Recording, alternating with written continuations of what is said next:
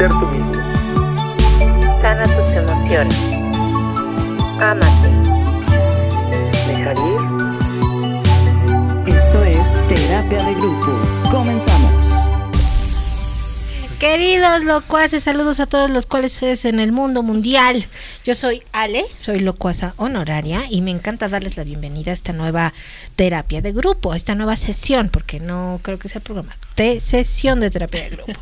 Por supuesto, no estoy sola, ya lo saben, aquí hay más locuaces, o sea, hoy sí hay más locuaces, pero bueno, hay dos que también son honorarios, que uno son Charito. Hola Charito. Hola, ¿cómo están? Espero que muy bien. Queremos darles las gracias, obviamente, a nuestra casa productora Estudio 606, que ya, pues como ustedes ya saben, lanzó esta terapia de grupo en Amazon, Apple Music y Spotify y Google. Ya se me andaba yendo. Iván. Ok, bueno, eh, pues hola queridos locuaces, ¿cómo están? Bienvenidos a su sesión de terapia, Terapia de, de grupo. grupo. Bien, pues también no olviden contactarnos a través de nuestras redes sociales. En Facebook nos encuentran en Terapia de Grupo Podcast o en Instagram como terapia guion bajo de guion bajo grupo o o o tres os para que nos digan sus comentarios, sus saludos, qué les gusta, qué no les gusta. Todo lo que ustedes quieran, ahí estamos abiertos a nuestras redes. Muy bien, me parece muy bien. Recuerden escribir todas sus dudas, sus sugerencias, sus preguntas. Eh, pueden contarnos secretos, prometemos no decir absolutamente nada a nadie. Y por supuesto, pues queremos mandar saludos, ¿no? ¿Quieren saludar a algún locuaz en particular? A ver, me acordé de Clau Ordaz y de Ro- Rocío, mi, ami- mi amiga de la secundaria, imagínense. Tú, Eh, pues tengo una, tenemos una locuaz que es mi, es mi amiga Eva, que dice que es la locuaz fan número uno. Y le dije, no, pues hay, hay varios en la lista. Se están peleando, Y ¿eh? otra Se que se peleando. llama, otra amiga que se llama Keta, que ella siempre dice, lo que yo no sabía y ahora sé, siempre que me ve, me dice. Entonces, y aparte a todos los fans que tenemos de los, todos los locuaces, que pedían una segunda parte con nuestro invitado. así es. Nuestro Yo quiero- maestro locuaz. Espera, yo quiero mandar saludos a mi Sí. prima Adriana en Oaxaca, bueno, y a, mi- a mis primos en general que siempre me escuchan, son bien chidos, pero a ella en particular porque este tema yo sé que le va a interesar, o sea, es algo de lo que hemos estado hablando. Y bueno, en efecto tienes razón, o sea, hoy repite con nosotros un gran especialista que ahorita lo van a conocer y van a saber por qué tiene tanto éxito en el mundo mundial. Exacto, porque con él hablamos de la biodescodificación y nos pidieron segunda parte, segunda parte, segunda parte. Así que por eso está con nosotros. No puedo decir todavía, Todavía, su nombre. Tan, tan, tan, ya, me andaba yendo como Gordis en tobogán. Ahorita te dejo para que lo Sí, presentes. sí, sí. Pues bueno, yo creo algo más como Gordon Tobogán. Ya me estaba yendo, ya me Ya se estaba yendo, ya se sí, estaba yendo. ya, Ok, sí, de. Pues bueno, las enfermedades pueden ser consideradas como una expresión biológica, es decir, de lo que la psique no puede expresar y que al no encontrar otra forma de expresión se expresa a través de una enfermedad.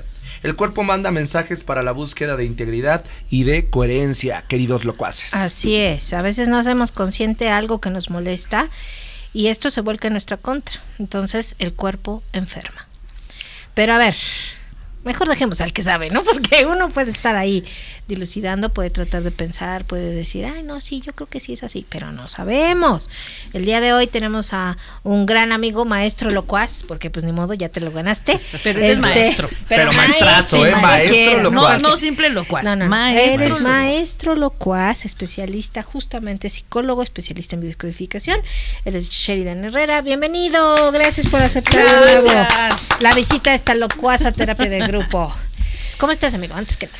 Pues muchas gracias, muy contento de volver a, a darle continuidad a esto, Miquel, gracias a todos por la invitación, siempre me siento muy cómodo y sobre todo hablar de estos temas, Miquel, que, pues que nos dejan picados, ¿no? Que realmente no alcanza el tiempo para hablar de, de qué atrás de lo que nos enferma. Entonces, este tema que me parece muy, muy viable para darle continuidad de... ¿Puedo decir el nombre del tema? Por supuesto. Claro. La, la temática es el cuerpo no enferma, sino informa. Esto es interesante porque como lo mencionaron, el cuerpo siempre va a dar ciertos mensajes, ya sean signos, síntomas o, o incluso enfermedades que nos van a hablar de que algo está pasando en nosotros. Yo que estudié psicología, eh, en psicología me enseñaron que la psicología se encarga de, de estudiar las conductas observables del ser humano.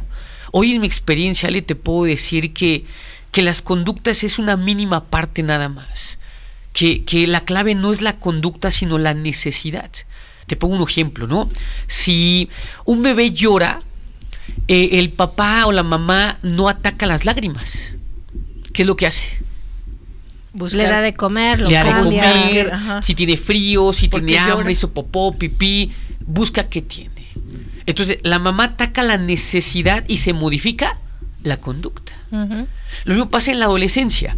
Eh, la- el adolescente eh, saca malas calificaciones, toma alcohol a temprana edad, este, es gre- agresivo, violento.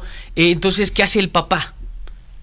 Lo regaña, lo castiga, pero ataca la conducta. Y todavía le dice, hijo, ¿qué te falta? A tu edad yo ya trabajaba. Fíjate el mensaje indirecto que mandamos, ¿no? Sí, casi, casi estás muy es tonto, entonces, este, no sé qué te falte, ¿no? Pero no nos vamos a la necesidad. ¿Qué hay atrás de esa conducta? Entonces, el cuerpo es algo muy parecido, Michele. El cuerpo es como un termómetro. El cuerpo simplemente va a reaccionar a todo estímulo que vivimos. Si un bebé tiene fiebre, el problema no es saber que tenga fiebre porque ya sé que tiene fiebre. El problema es saber qué está originando esa fiebre. Claro. ¿Se explicó? Entonces, si solamente me enfoco a entender la enfermedad de forma eh, orgánica, está bien y tenemos que hacerlo como lo mencionamos la vez pasada, ¿no? La descodificación jamás va a suplir un Claro. tratamiento médico, un tratamiento psicológico. O sea, tiene que ir a terapia también, pero sí puede complementar eh, algo más de ese tratamiento. Decíamos la vez pasada, no puedo dejarle la patria potestad de mi salud a una sola persona, sino qué responsabilidad tan grande para, llámese médico, psicólogo, terapeuta físico, quien sea. ¿Hasta qué punto yo soy responsable de lo que está sucediendo? De ahí entender entonces que cuando yo tengo una gripe, una diabetes, hipertensión, hipotiroidismo, la enfermedad que tú me digas, hay que empezar primero a cuestionarnos, a ver, ¿en qué momento me descuidé, Ale? Porque estamos hablando que la enfermedad es efecto, no causa. ¿Se explicó? Es el efecto de un descuido que sucedió. Y como lo platicamos la- el programa pasado, ¿no? Eh, no necesariamente el conflicto es de ahorita, Michele. Decíamos, se llaman ciclos contemporáneos.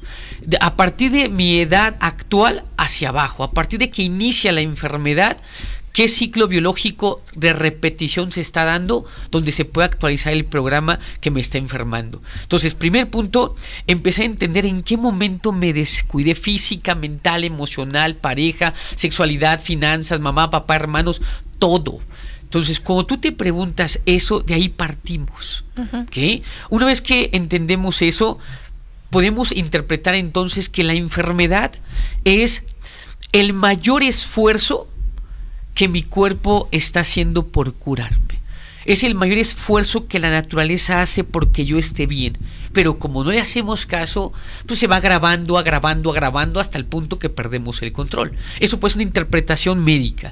Claro. Entonces vamos a la cuestión biológica. Recordábamos, decíamos, la enfermedad es la resolución de un conflicto que no soy consciente. Porque si fuera consciente no lo tuviera. Entonces, es la resolución de ese conflicto o de un conflicto que no quiero resolver, me niego, no soy capaz de resolverlo. ¿Ok? Y si nos vamos a la parte psicológica, sería el recurso inteligente de la mente para no afrontar la realidad. Entonces, qué fuerte. qué fuerte, está ¿va? eso. Pero tienes el toda la recurso de la mente razón. para no El afrontar recurso inteligente recurso de inteligente. la mente Es un recurso inteligente. para no afrontar. La realidad. Eso es la enfermedad. Para, para mi interpretación, para lo que yo manejo en descodificación y como terapeuta, este sí, así me, me podría definir la enfermedad. Y obviamente, y podemos entrar en debates aquí, mucha gente habrá que nos diga, oye, pero los niños, oye, pero eh, los bebés, oye, pero yo no quiero ser consciente, o sea, yo no me quiero enfermar. No, consciente, conscientemente nadie se quiere enfermar. Claro. Pe- Pero si lo vemos desde el punto que es la resolución de un conflicto, pues lo que tenemos que hacer es entender primero cuál es el conflicto. Sí, totalmente. Porque si, ¿cómo enfrento, cómo resuelvo lo que no conozco, Michele? Entonces, ah, podemos aterrizar ahorita para este tema esta definición de enfermedad o estas interpretaciones de enfermedad. Y además me encanta porque te voy a contar algo hace algunos años, muchos años más bien. este, me acuerdo que y justo tengo una amiga muy querida que también eh, trata un poco el tema. Yo traía un dolor de espalda súper fuerte, pero de verdad que ya no dormía, ya no me, o sea, me sentaba, me dolía, caminaba, me dolía, todo, mundo, todo el tiempo me dolía, ¿no? Y entonces un día ella me vio y entonces me dice, ¿qué, qué te pasa, no? Y entonces le dije, ¿sabes qué? Traigo un dolor muy fuerte del lado derecho, creo que era. Ya ni me acuerdo. pero el dolor eh, era como opresivo. Y entonces cuando ella me ve y le empiezo a contar del dolor, me dijo, es que traes una carga muy fuerte, o sea, t- tienes una carga muy fuerte sobre tus hombros a nivel emocional. Tienes que analizar más o menos qué es lo que te está pasando para que entonces tú te puedas curar. Me dijo, porque puedes ir con 20 terapeutas, puedes ir con el fisioterapeuta, puedes ir con el quiropráctico, puedes inyectarte para el dolor, pero eso no va a quitarse hasta que no hagas consciente qué es lo que te está provocando ese dolor, ¿no? A nivel emocional. Y entonces, cuando ella me lo dijo, yo me quedé pensando y en efecto yo tenía en ese momento una carga que a, la vez no había hecho consciente, ¿no? Y era como ese miedo a enfrentar, porque yo lo que no quería era verlo como una carga más bien, ¿sabes? Pero mi cuerpo me estaba señalando que sí era una carga. Y entonces, cuando yo lo hago consciente, lo primero que pienso es, deja de engañarte, sí te está haciendo una carga. Entonces, ahí fue cuando empecé yo como a trabajar el tema del dolor, porque de verdad era un dolor impresionante. ¿eh? Y entonces ahí fue cuando yo empiezo a tratar el tema y claro, evidentemente se va quitando con el tiempo, ¿no? Un poco con el paso del tiempo. Pero ahí es donde yo entiendo que las emociones también manejan este tipo de, eh, pues sí, enfermedades o malestares, pero el cuerpo es el que al final del día termina por levantar la mano y decir, oye, sí, sí me siento mal, ¿eh? o sea, sí me estás haciendo daño y es mejor que lo trabajes, ¿cierto? Totalmente. Ahí, ahí fue muy interesante tu ejemplo, Miquele, porque precisamente eh, el hecho de que tú seas capaz de reconocer qué te está sucediendo, repito, que no solamente no te vayas a una cuestión física, orgánica, sino que entendamos qué atrás de esas enfermedades, ¿no? El doctor Julián, que es maestro mío, eh, eh, habla, ¿no? La historia detrás de la enfermedad, ¿no? Cada enfermedad tiene una historia, y si no abordamos esa historia, pues vas a mejorar, pero en algún momento va a volver otra vez a actualizarse ese programa y recaemos. Entonces, yo coincido mucho en lo que tú dices, Miqueale, en donde tenemos que, que comprender que, que, todo va relacionado, Miqueale, no se trata de, de, de, de, separar al ser humano, sino hay que integrarlo. Entonces, los chinos ya lo decían de hace muchos años, ¿no? Los chinos tienen esta filosofía muy interesante y quiero compartírsela, Sale. Un pensamiento genera un sentimiento.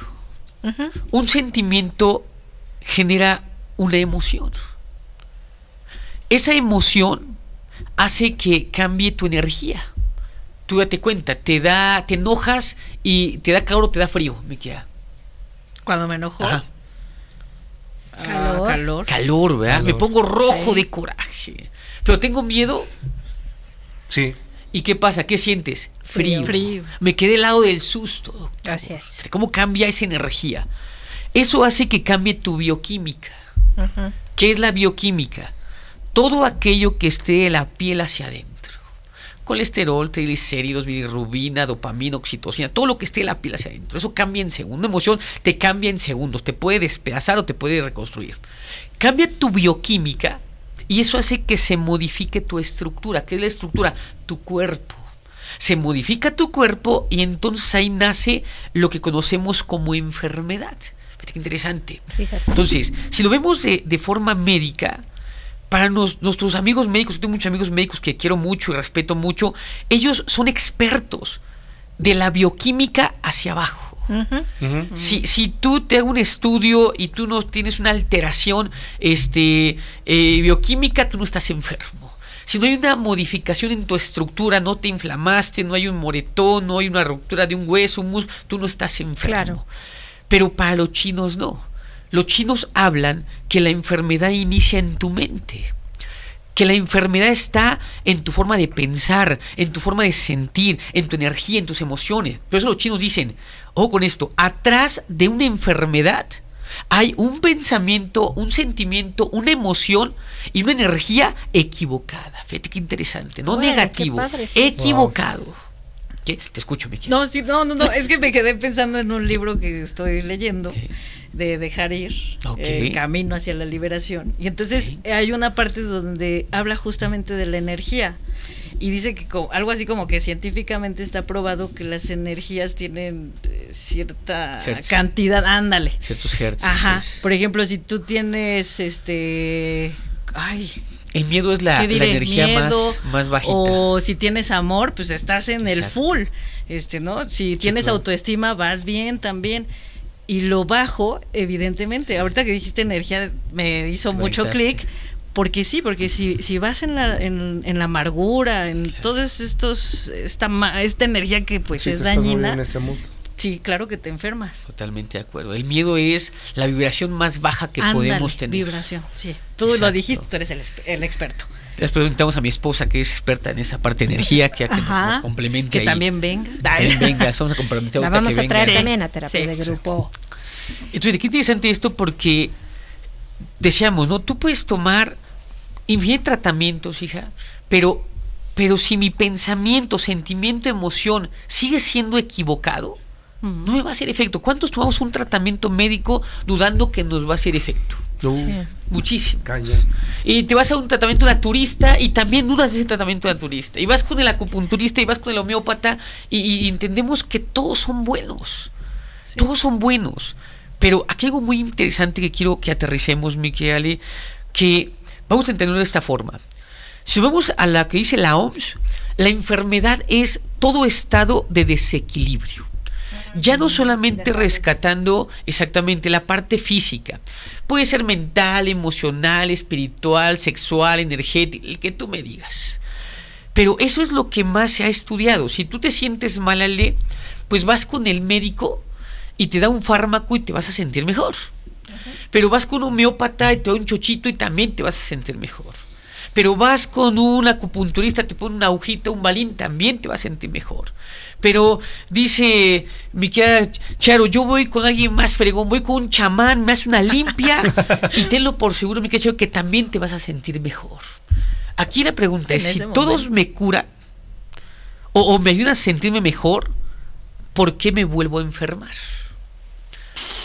Y entonces viene una respuesta interpretativa, obviamente. Porque entonces la enfermedad es una necesidad, existe la necesidad de enfermarse. Y tú, oh, pero ¿cómo que yo me quiero enfermar? La enfermedad está resolviendo un conflicto que no soy consciente. Pero entonces la enfermedad, Michele, funciona por algo que se llama reflejos condicionados. ¿Qué es un reflejo condicionado? Una respuesta natural, automática, inteligente ante una situación. Vamos a poner un ejemplo. En México, la gente se deprime, lo que estoy diciendo, ¿eh? Se deprime por un reflejo condicionado. Algo no sale como yo espero o quiero y cómo me siento. Frustrado. Frustrado. Frustrado. Y, y si me deprimo, las cosas se resuelven. No. No. Eh, no pasé el examen de admisión, entonces chin, me siento fracasado, me siento mal. Pero ya es un reflejo, ya lo estoy pensando, lo estoy reaccionando. Ándale. Yo veo terapias de pareja en donde eh, dice, oiga, doctor, fíjese que nos acabamos de separar, este, 23 años de matrimonio, no es fácil, doctor. Este, y le pregunto al señor, oiga, señor, ¿y por qué bebe? Pues me dejó mi mujer, doctor. Ok, pero, pero ¿por qué bebe? ¿Qué no me está escuchando que me dejó mi mujer? No, ya lo entendí. Pero si bebe, ¿su mujer regresa? Pero es una respuesta que hace automática, ni siquiera la está pensando, pero lo vio a lo mejor en su cultura, en las películas de Pedro Infante, Claro. en su cultura, en su familia, que ante una decepción amorosa, ¿qué hacemos? Tomar. Alcohol. tomar. Un ¿Se escape. explicó? Un escape. A la mujer le preguntas, oye, ¿y cómo estás? ¿Cómo te sientes? Doctor, muy mal, despedazada, doctor, 23 años de matrimonio. Ok, ¿y cuántos fuiste verdaderamente feliz? Como dos. O sea, Diez 21 meses. imagínate nada más, 10 meses, exactamente. 21 años de tu vida fuiste infeliz. Te maltrataban, maltrataste, golpeaste, te golpeaban, etcétera, etcétera. Hoy que, que estás mejor, sigues estando mal, sigues sufriendo. Pues Por eso estamos hasta cierto punto entrenados para sufrir. El día que no sufrimos no estamos a gusto. Y velo en tu mamá, que queremos, en tu tía, en tu abuelita, en quien sea. Mi mente lo que conoce es el sufrir.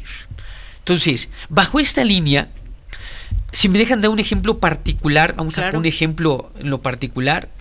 Imagínate que está un adolescente en una fiesta con sus amigos y llega su mamá a la fiesta, no pidió permiso del adolescente Se fue las- de y las mamás tienen una mirada como de Terminator, Sí, Michele, o sea, no, son terribles. entre tantos tengo, ah, está este desgraciado, dice, ¿no?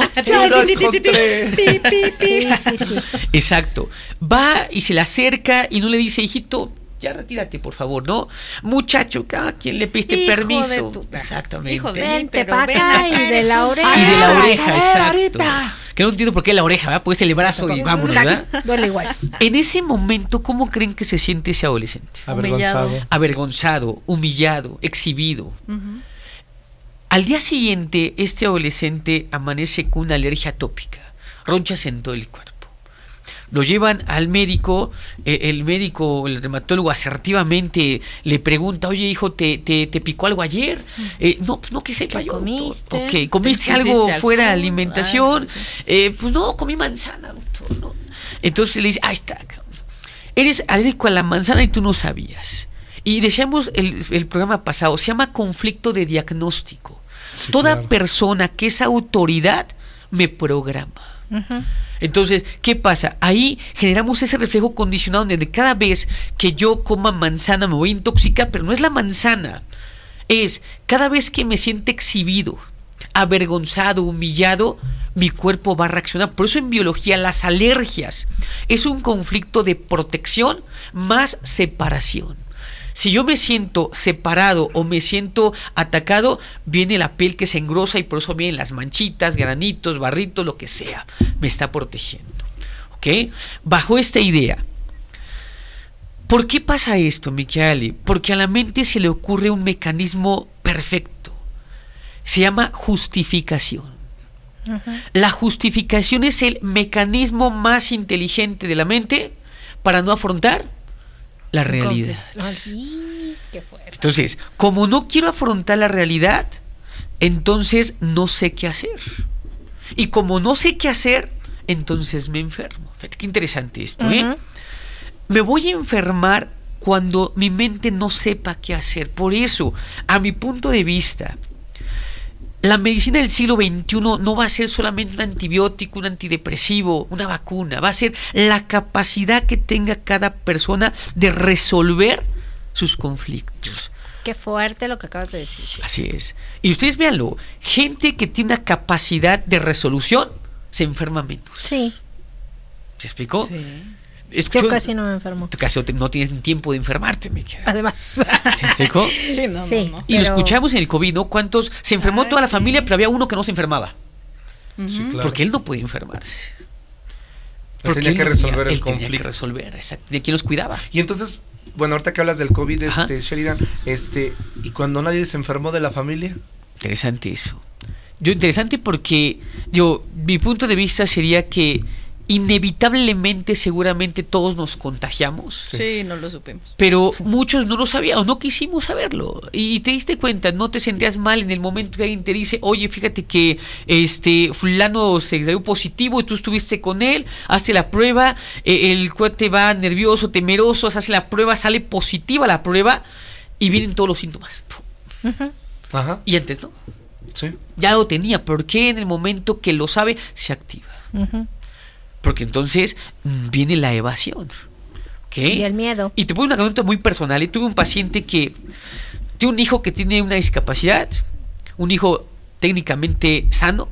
Eh, este me dice, doctor, a mi hijo con discapacidad una gripe lo tumba. Mi hijo el otro es muy sanito. Le dije a su doctor, "Ah, no sea malito, dígale a mi hijo que tiene la discapacidad que él salió negativo y del mismo tratamiento. El doctor le explica, oye hijo, tú saliste positivo, tú saliste negativo, pero tú el mismo tratamiento para que no haya problema. Doctor, mi hijo, el sano, malísimo. Mi hijo que tenía discapacidad, como si nada. Como juega un papel importante tu mente. Claro, porque te pre- de alguna manera te predispone. tu interpretación. Otra vamos a ver, otra vamos a revisar esa parte, Miquel. ¿Dónde viene esa sanación? ¿Ok? Entonces, bajo esta línea que estamos platicando, quiero que nos demos cuenta que, que esto es como el virus de una computadora. Si una computadora está viruleada y tú le metes un programa de música, de estadística, de inglés, de juegos, ¿funcionan esos programas? Pensemos. Ah, caray. Está viruleada.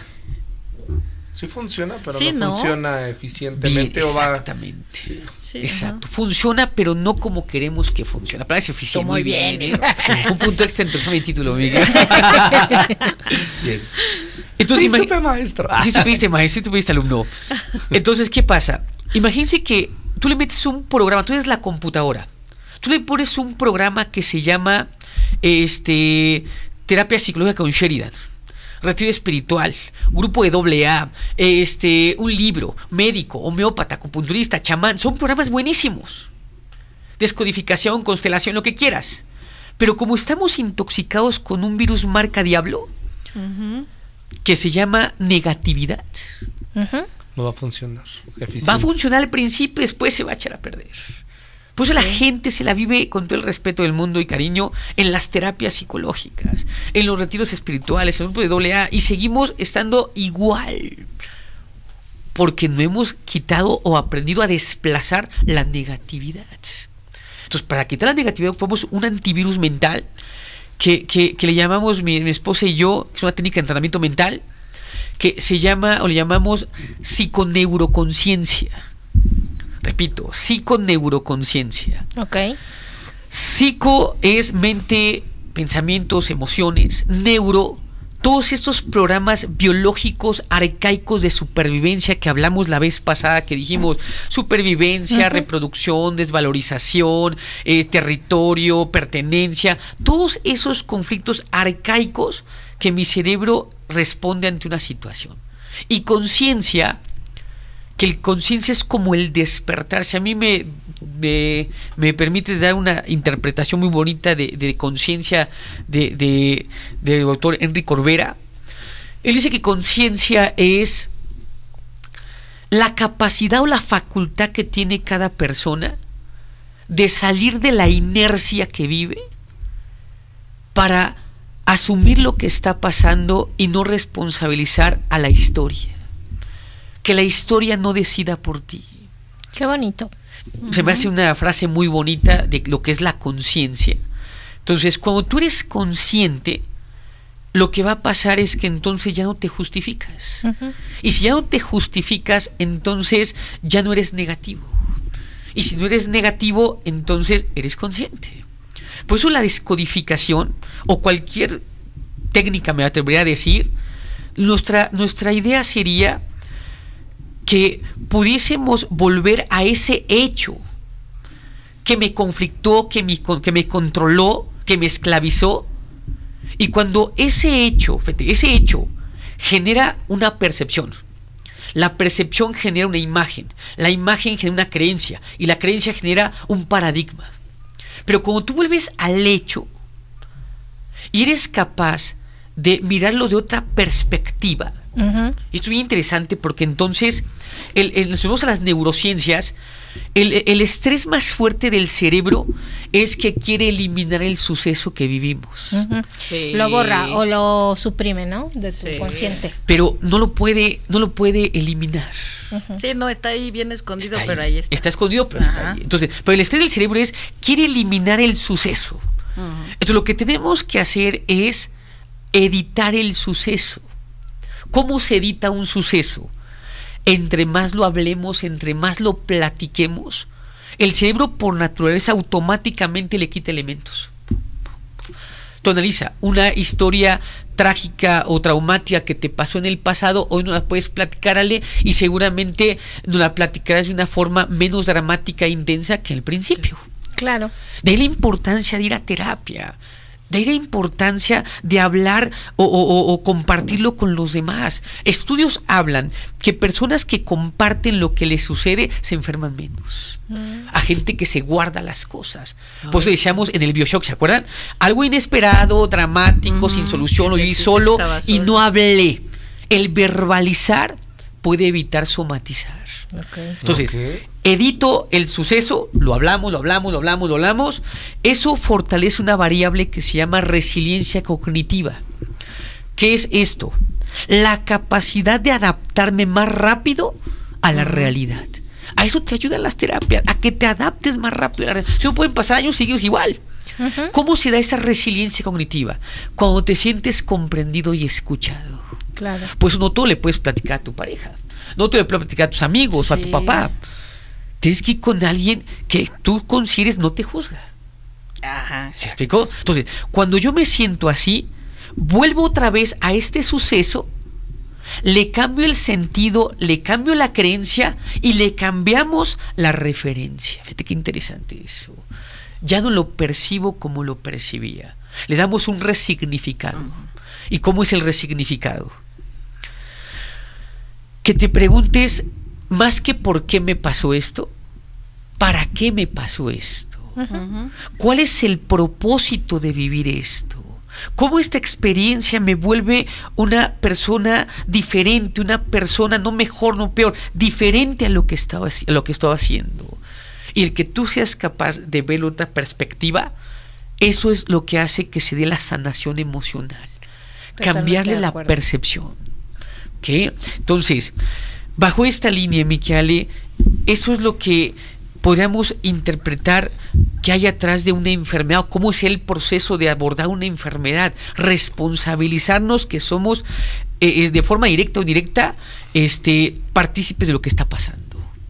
Entonces, no sé si quieras, no sé, preguntarme eh, alguna enfermedad en específico para poder este, aterrizar esa parte y, dar un ejercicio que nos pueda ayudar a eso. Ah, eh, por ejemplo, te comentaba un poco y voy a tener a mi prima. Ah, pero en mi familia hay esa enfermedad porque de hecho es ¿Cuál? justamente la enfermedad de las mujeres de la familia de mi mamá. Ok. ¿Qué- qué Hipotiroidismo. Ah, ok. Ok. Porque hay varias, es decir, eh, por ejemplo, mi mamá la, la tiene, mi abuela la tuvo, mi prima la tiene y su hija la tiene. Entonces es como... Estas Una A ver. uh, Así es. Entonces, eh, justo, eh, por ejemplo, mi mamá nunca ha tenido como un tema, pero fue muy curioso cómo se la descubrimos. O sea, eh, ella de tener como unos, yo creo, como 30 años con la enfermedad. Pero eh, mi mamá era una mujer llenita, siempre lo fue. Y entonces eh, tenemos un vecino que queremos mucho, que es endocrinólogo, y él un día se la topó en la banqueta y la vio y la vio que tenía los ojos muy hinchados, que tenía la cara muy estirada, ¿no? Este, que caminaba con dificultad. Pero mi mamá lo daba como al Normal parte de los síntomas del Y del Pero sobrepeso. del sobrepeso, sobrepeso, ¿no? ajá. así, pues, ya Y engordé. cuando él la vio, le dijo, no, tú tienes otra cosa. Y entonces le mandó a hacer el estudio y le mandó a hacer el perfil tiroideo y resultó que en efecto tenía hipotiroidismo, ¿no? Y a partir de ahí la empezó a tratar. A mi prima no sé, pero tiene algunos años porque incluso ella me preguntó, oye, mi tía tiene hipotiroidismo y le dije sí, porque creo que de hecho es hereditario, ¿no? Y entonces, este, ahora su hija lo tiene, ¿no? Y estaba justamente pasando por una crisis referente al ti- hipotiroidismo. Entonces, se- digo, primera, primera cuestión, se me hizo muy curioso que fuera como una línea generacional, ¿no? O sea, este, y del lado de mi mamá, o sea, porque todas son del lado de mi mamá. Pero, a, a ver, cuéntame, ¿qué tiene que ver el hipotiroidismo? Ok. Para la prima. Para la prima. Ahí va para la prima. Saludos a la prima. Chavos a la prima. Miren, to- to- todas las enfermedades, como decíamos en biología, las enfermedades no se heredan. Heredamos conflictos. Porque la enfermedad es la resolución del conflicto. Así es. Entonces, si mi abuela tuvo hipotiroidismo, mi mamá tuvo hipotiroidismo, yo tengo hipotiroidismo, estamos ante un conflicto muy evidente que se está heredando. Entonces, el hipotiroidismo, si nos vamos primero a la parte médica, primero aumentamos de peso y después se detonó el, hipotiro- el hipotiroidismo, no al revés. Así Muchas es. veces en la mente del paciente justifica y dice, es que yo no bajo de peso porque tengo hipotiroidismo. No, primero aumenté peso y luego se activó, se detonó el hipotiroidismo. Entonces, el hipotiroidismo en biología es, la tiroides es el maestro del tiempo. Específicamente, hipotiroidismo es, quiero que el tiempo pase lento. Pues los síntomas del hipotiroidismo es pesadez, lentitud, cansancio, fatiga. Le pido casi casi un permiso a un pie o al otro porque hay lentitud. ¿Qué quiere decir? La literatura maneja un ejemplo muy bonito que dice, La paciente que a su madre le diagnostican cáncer y le quedan seis meses de vida. Ella quiere que el tiempo pase lento. Lento. Porque no su mamá se va a morir. Sí. ¿Se explicó? Ahora, si lo vemos en la práctica, normalmente las pacientes con hipotiroidismo, desde el inconsciente personal, son personas que probablemente, uno, todo el tiempo eran muy aceleradas. Todo el tiempo estaban en friega. Hacer esto, hacer el otro, vamos aquí, pa, pa, pa, pa. Mi mamá. ¿Se explicó? Sí. Entonces la biología dice, a ver, espérate, despacio, a ver. Lento, a ver, despacio. Y tenemos un hipotiroidismo. El hipertiroidismo, que es una aceleración, pacientes o personas que son muy, muy tranquilas, van muy despacito por la vida. A ver, no, espérate, a ver, acelérate, muévete. ¿Me explico? Entonces, eso puede hacer. Dentro de la genealogía, podemos eh, interpretar, normalmente cuando tengo hipotiroidismo es porque puedo ser doble. Doble, acuérdate que es un familiar que podemos tener características en común, en donde probablemente soy doble de algún ancestro que no tuvo hijos. Entonces tenemos una tía que a lo mejor por cuidar toda la familia no se casó, no, no hizo familia, entonces tengo una conexión muy directa con ella. Y entonces, ¿qué pasa? El detonar el hipotiroidismo es porque se, se me fue la vida. Entonces quiero que el tiempo pase despacio porque se me está acabando la vida. Entonces, hay que desprogramarlo desde el inconsciente personal, una descodificación, pero también hay que desprogramar el árbol genealógico. Claro, hay que ver es qué está sucediendo. ¿Se explicó? ¿Por qué van tres generaciones que lo repetimos? Entonces, ¿por qué en tres generaciones el conflicto es quiero que el tiempo pase lento? ¿Por qué quiero detener el tiempo? Qué ¿Se interesante. explicó? Interesante, ¿no? A ver, este, fuerte. Sí, un claro. amigo tiene problemas de columna Ay, y es nuestro fan. Ay, bueno, es, es, es Saludos. locuaz, saludos. Este, tiene creo que hernia discal o algo así. O ¿cómo se le dice a esto cuando ya no te puedes eh, ¿Lumbalgia? Ah, lumbalgia, Lumbalgia, perdón. ok, Lumbalgia. lumbalgia, ok. sí, yo es hernia discal. Ok. A ver, le va a caer bien Sí. que hablemos de eso. Lumba- si es lumbalgia, la lumbalgia es una cuestión muscular, netamente muscular. Ah, el entonces- músculo se inflama. Por eso normalmente hay que ver las lesiones, si, si es hueso, si es articulación, porque cada, Ah, cada cosa se va. Todo lo que tenga que ver con huesos Ajá. es un conflicto biológico de desvalorización. Me siento desvalorizado. Y las articulaciones van a ser un conflicto biológico de dirección. ¿Qué es la dirección? ¿A dónde ¿Hacia voy? dónde voy? Cuando yo no sé a dónde voy, o me siento desvalorizado, puede ser la rodilla, el tobillo, la, la- la cintura. No todos los adultos mayores eh, se lastiman la cintura. Ajá. Ah, los que no saben a dónde van son los que tienen más tendencia a eso. Entonces, netamente la lumbalgia es muscular. El músculo, todo que un músculo es un conflicto de impotencia. Me siento impotente en la ejecución de algo. Algo no puedo ejecutarlo. Si nos vamos, un ejemplo, ¿no? Sí, sí, A las lesiones Sí, porque te deportivas. paraliza. Te paraliza, Claro. exactamente. Eh, eh, en un equipo de primera división, este, no voy a decir el nombre, es un amigo que, que es médico ahí. Este, Saludos. este, este. Saludos me- al de las chivas. Saludos a las Chivas. No, no, no. No, cierto. No, pobre. El, el, el, el 80% de las lesiones son musculares. Un Sí. 15% son de este, ligamentos, tendones y un 5% son huesos. Pero 80% musculares hace, hacemos referencia entonces de que el, el atleta que va y, y la falla o no puede ejecutar como él quisiese ejecutar, ahí viene la, la contractura muscular.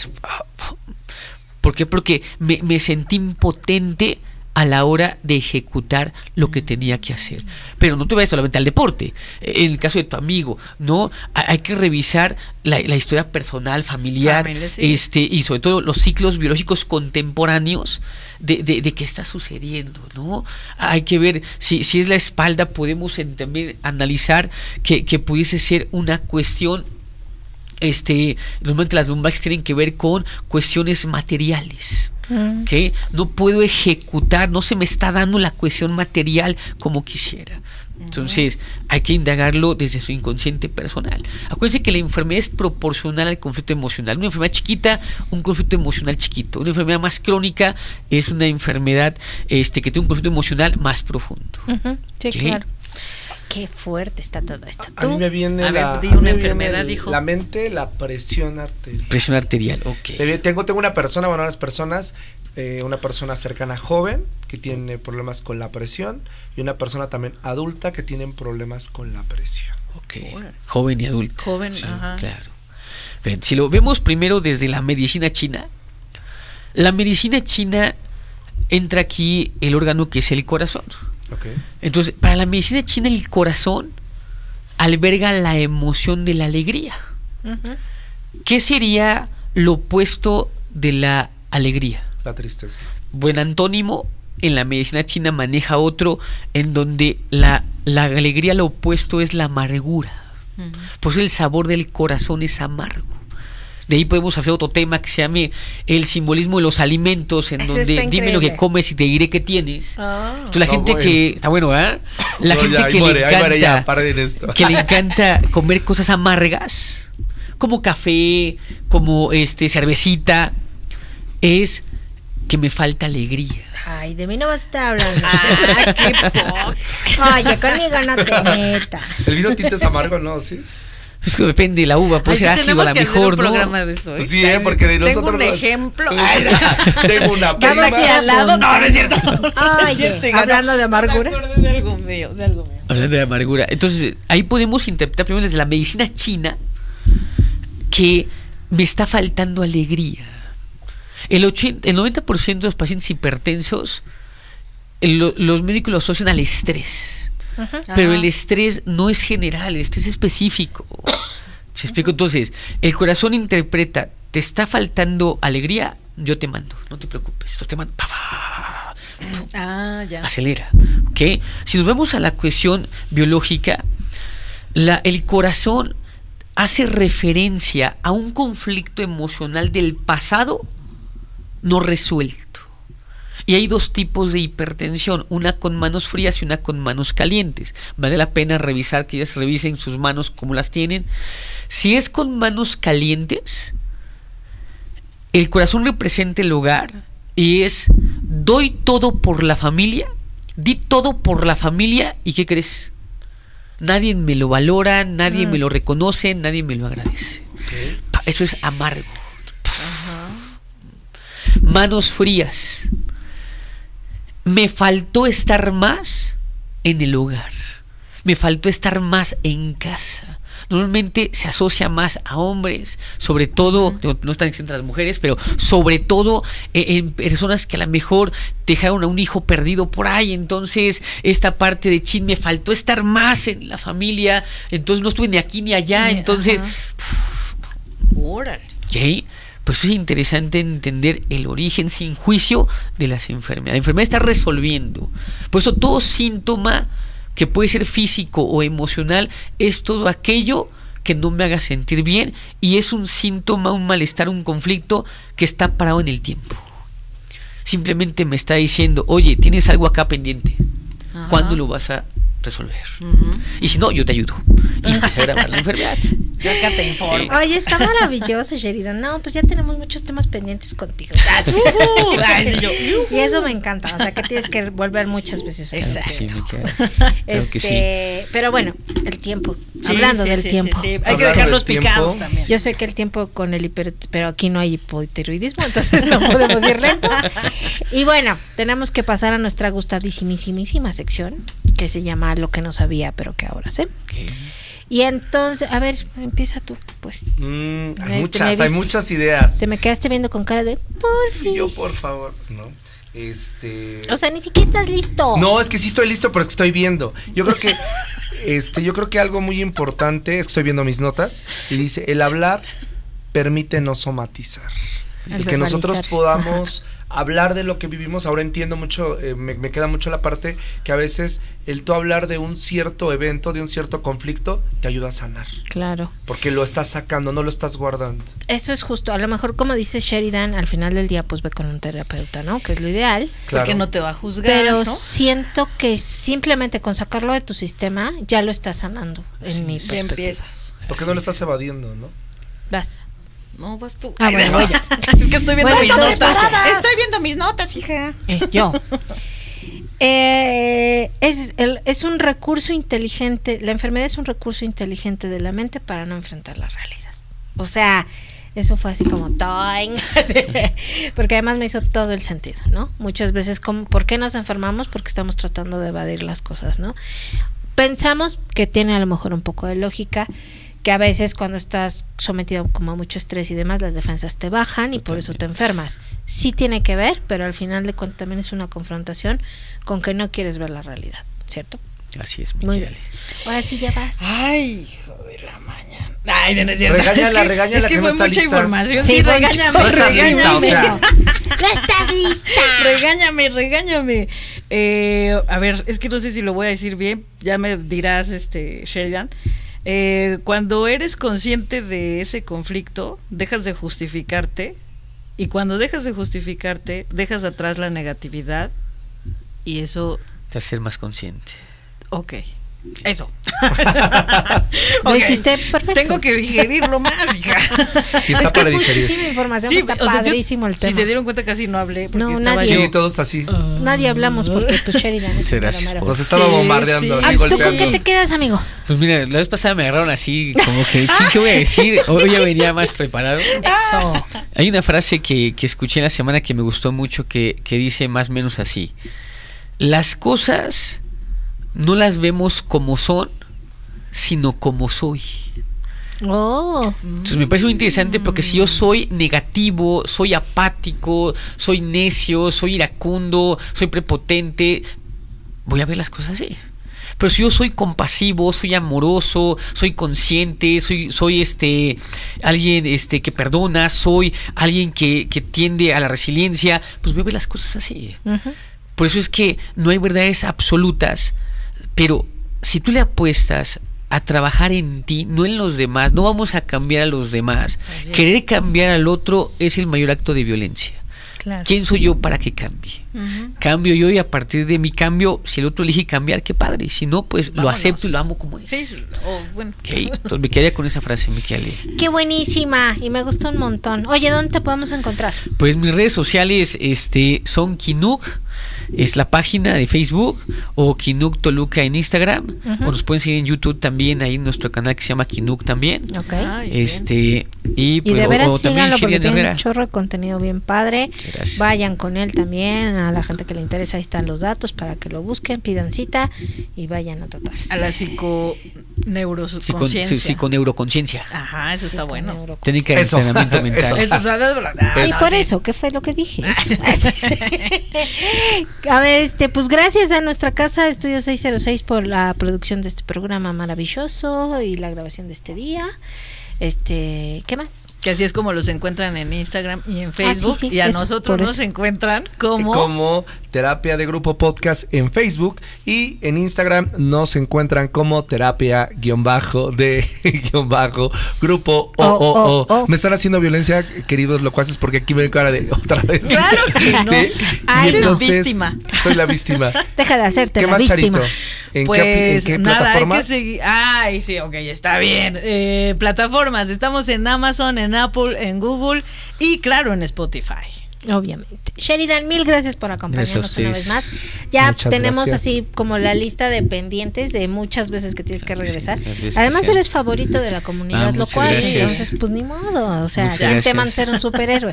So- Soy como Vicente. Fernández, me siguen aplaudiendo y yo sigo hablando. No, pues ya estuvo Compartiendo buenísimo. conocimiento. Tienes que venir muchas veces. Pues Muchas gracias. ámanos, ya sabe Gracias a despedirnos, Charito. Pues no olviden que, hay que cada día hay que ser mejores. Me Yo pienso en eso. Muy bien. ¿Tú? Yo solamente les digo algo, queridos locuaces, vayan a terapia. Claro. Aquí está Sheridan, vayan, aprovechenlo. Sí. Claro. Explótenlo. Yo digo, amigo. Por favor, no, ¿Y tú, muchas gracias. Y yo me retiro con mi frase de que recuerden que venimos a este mundo y a esta vida solamente a ser felices, así que hagan lo posible por serlo. Nos vemos, nos escuchamos la próxima semana. Muchas gracias. Adiós. Bye bye. Un saludo a mi esposa si me escucha. Ay, claro. Esta fue una producción de Estudio 606. La evolución musical comienza.